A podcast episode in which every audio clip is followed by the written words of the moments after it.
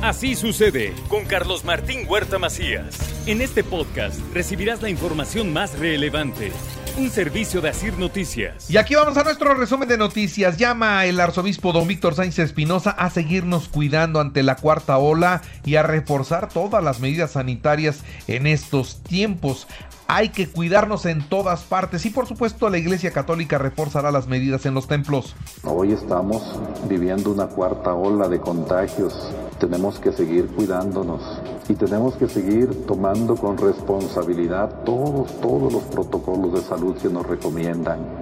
Nosotros como iglesia con mayor razón, con mayor razón, porque nosotros amamos la vida. Los decretos establecidos en la pandemia han generado un mejor comportamiento social. Esto es lo que destaca el gobernador Miguel Barbosa. Dos años de la formación de todo un comportamiento social a través de decretos. Esa, esa, ese fue la característica del modelo poblano en el combate al coronavirus. La firmeza y la claridad de las decisiones contenidas en resoluciones de gobierno, los decretos. Eso nos permitió que todos supiéramos ya convencernos de muchas formas. Sergio Céspedes, presidente del Congreso, confirmó dio positivo a COVID-19 y se mantendrá confinado en su casa.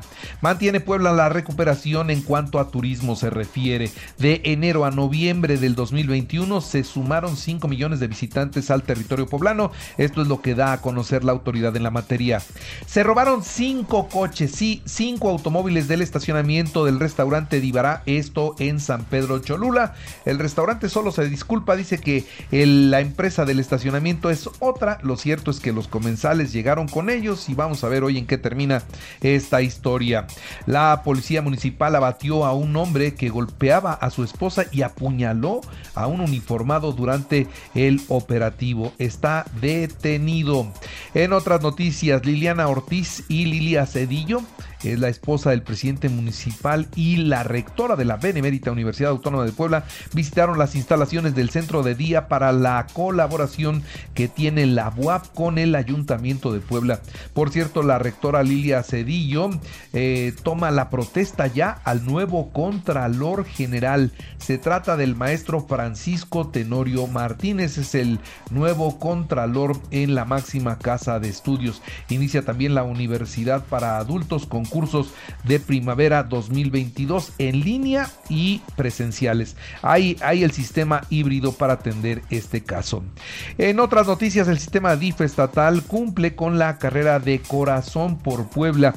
El organismo apoyará a más personas en situación vulnerable gracias a todos los que participaron en la carrera que se realizó ayer domingo. Y la Secretaría de Desarrollo Rural realiza la supervisión de daños por las aguanieves que están en estos momentos en algunas partes del estado de Puebla, particularmente en Acatzingo. Ahí el frío les ha estado pegando durísimo. Demandan pues un estudio, un estudio para determinar la viabilidad de los mototaxis y los bicitaxis en, en Puebla. De esto habla la diputada Guadalupe Leal. Yo no sé qué tan seguro vaya uno en un bicitaxi o en un mototaxi. Cuidado, por favor, eso es algo que se tiene que privilegiar. La seguridad. El PRI se mantendrá ajeno a las elecciones en las juntas auxiliares, aunque hay interés de algunos militantes en participar. Esto es lo que se dijo ayer.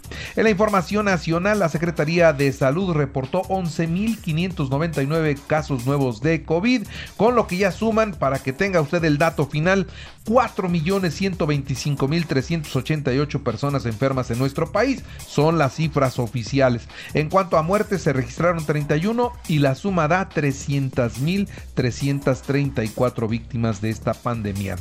Y del total de contagios acumulados en el país, ¿quiénes son las ciudades que tienen más enfermos? La Ciudad de México, el Estado de México, Nuevo León, Guanajuato, Jalisco, Tabasco, Puebla, Sonora, Veracruz y San Luis Potosí. En esos lugares está el 65% de los contagios. La Secretaría de Salud en Nayarit confirmó el primer caso de flurona. ¿Qué es la flurona aquí en México? Es el contagio simultáneo de COVID con influenza. ¿eh?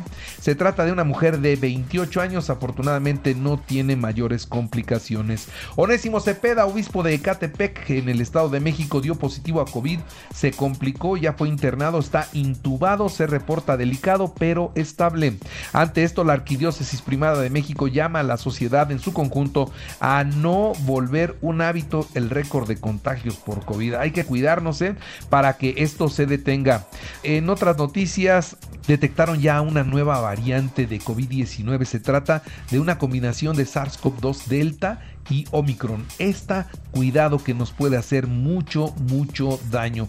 La variante Deltacron fue hallada en Chipre al eh, pues detectarse 25 pacientes contagiados. Entonces, ¿qué pasa con esta variante? Bueno, lo que sucede es que es muy contagiosa porque tiene el Omicron y muy letal porque tiene Delta. Entonces, es así, hay que tenerle mucho más respeto. Lo vuelvo a decir, el cubrebocas es nuestra principal herramienta de defensa y naturalmente las vacunas, ¿eh? Naturalmente las vacunas, porque el que está vacunado no se muere de COVID, no se muere de COVID.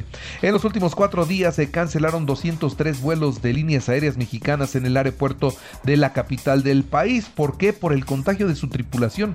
Aeroméxico tuvo 32 vuelos cancelados solo ayer por falta de personal. Están enfermos. Exhortan a los pasajeros a ser comprensivos con esta situación, pero los pasajeros se quedan en las salas esperando la salida de su vuelo.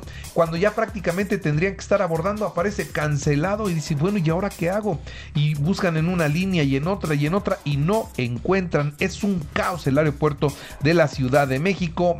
sobre todo Aeroméxico está dando muchísimos, muchísimos problemas. Ya venía mal, ¿eh? Lamentablemente era una línea muy buena, era una línea muy puntual, de muy buenos servicios. Hoy está patas para arriba. Aeroméxico hoy está dando el peor servicio de su historia. En un sobre las medidas que deberán seguirse durante la pandemia, el gobierno de la Ciudad de México hace un llamado a la población a no caer en pánico y en caso de tener síntomas, en lugar de acudir a hacerse la prueba, den por hecho que sí tienen COVID y permanezcan encerrados en su casa 10 días para evitar que se sigan contagiando más personas. La Fiscalía General de la República obtuvo de un juez de distrito la orden de aprehensión en contra de Joaquín Guzmán Loera y Genaro García Luna, así como Luis Cárdenas Palomino y otros cuatro personajes por su participación en el caso denominado Rápidos y Furiosos. Esto esto es lo que están buscando hoy de los más conocidos, pues ya están detenidos y están detenidos en Estados Unidos, ¿no? Pero bueno, acá se les investiga por eso.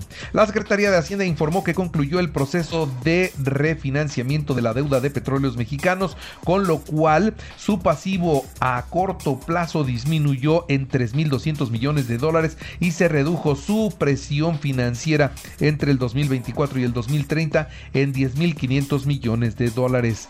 Y un calentador eléctrico causó un incendio que acabó con la vida de 19 personas en un edificio de Nueva York. 63 más resultaron con quemaduras.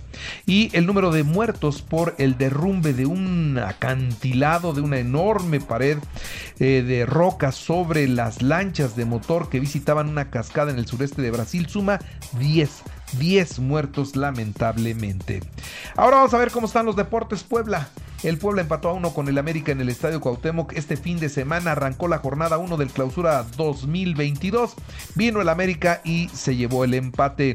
Chivas 3-0 a Mazatlán, Cruz Azul 2-0 a Tijuana, Juárez 2-1 a Necaxa y Monterrey 0-0 con Querétaro. Hoy Pumas Toluca a las 9 de la noche. En España Real Madrid 4-1 a Valencia, Barcelona 1-1 con Granada y Atlético de Madrid 2-2 ante Villarreal. En el americano lista la pretensión temporada de la NFL, Bucaneros Águilas, Vaqueros San Francisco y Carneros Cardenales. Y en la americana, eh, Jefes Acereros, Bills Patriotas y Bengalíes Raiders. Y recuerde que así sucede está en iHeartRadio y ahora puede escuchar a toda hora y en cualquier dispositivo móvil o computadora nuestro podcast con el resumen de noticias, colaboraciones y entrevistas. Es muy fácil, entre a la aplicación de iHeartRadio, seleccione el apartado de podcast, elige noticias y ahí encontrarás la portada de Así sucede. Así sucede con Carlos Martín Huerta Macías. La información más relevante ahora en podcast. Sigue disfrutando de iHeartRadio.